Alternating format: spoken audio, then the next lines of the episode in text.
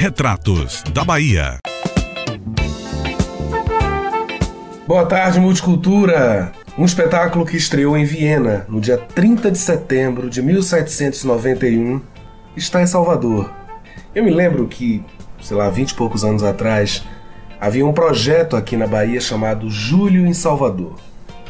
Era um momento em que muitas coisas aconteciam aqui, aproveitando o fato de que no inverno se dizia que uma cidade solar como Salvador não podia ter nada que fosse atraente.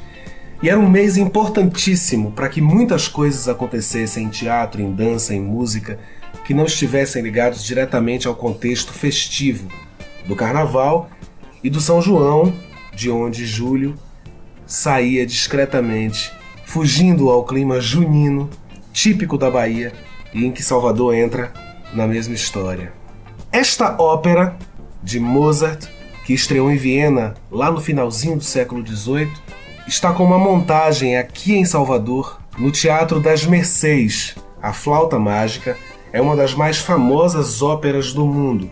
Composta por Mozart, com libreto de Emanuel Schikaneder, A Flauta Mágica é um clássico que está chegando à Bahia através das mãos de Aldo Brise e de Graça Reis, um casal famoso, Aldo italiano, Graça baiana, irmã da nossa querida Estela Mares, compositora, cantora lírica estão trazendo aqui para Salvador essa possibilidade da gente contemplar a flauta mágica, uma história muito interessante e muito intertextual com o momento em que vivemos. A flauta mágica foi composta no período do Iluminismo, referindo-se exatamente às conquistas que o Iluminismo trouxe para a Europa contra as superstições da Idade Média, contra o obscurantismo medieval que teimava em permanecer no imaginário coletivo e naquilo que autores como Fernand Brodel chamam de longa duração. A flauta mágica mimetiza conceitos de liberdade, igualdade e fraternidade, através da presença, das ações e das falas dos seus personagens. Algumas das suas áreas ficaram muito conhecidas no mundo inteiro: A Rainha da Noite, Papageno e Papagena, personagens que se tornaram muito famosos para aqueles que adentram o terreno da música lírica e das óperas. Não é demais lembrar que a ópera é um gênero dramatúrgico muito interessante para se entender e se perceber contextos históricos específicos.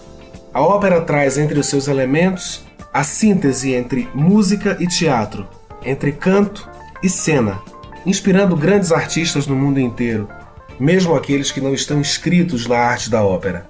Vamos assistir?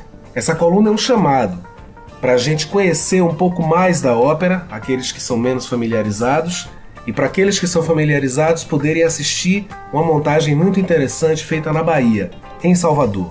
O Núcleo de Ópera da Bahia, numa colaboração com o Laboratório de Ópera da UFBA e Anel Gibá.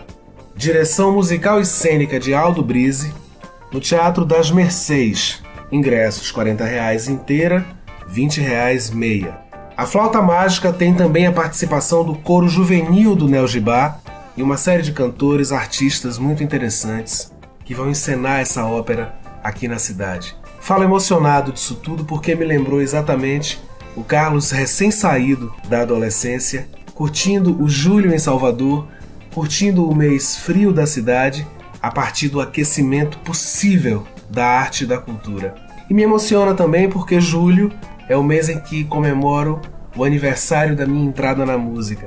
E esse ano, dia 28 de julho, eu comemoro 25 anos de música. Então são muitos elementos emocionantes nessa coluna hoje. Conclamo vocês A Flauta Mágica de Mozart, uma montagem do Núcleo de Ópera da Bahia em colaboração com o Laboratório de Ópera da UFB Nel Gibá, direção musical e cênica de Aldo Brise, no Teatro das Mercês, 14, 15, 16, 18 e 19 de julho de 2022, às 19 horas. Ingressos 40 reais, meia 20 reais. Sigamos Salvador, sigamos Bahia. Viva a cultura! Viva aquilo que nos mantém de pé vivos, viva aquilo que foi feito para comer, para pegar, para sentir. Salve a arte, que ela nos salva das sombras. Grande abraço.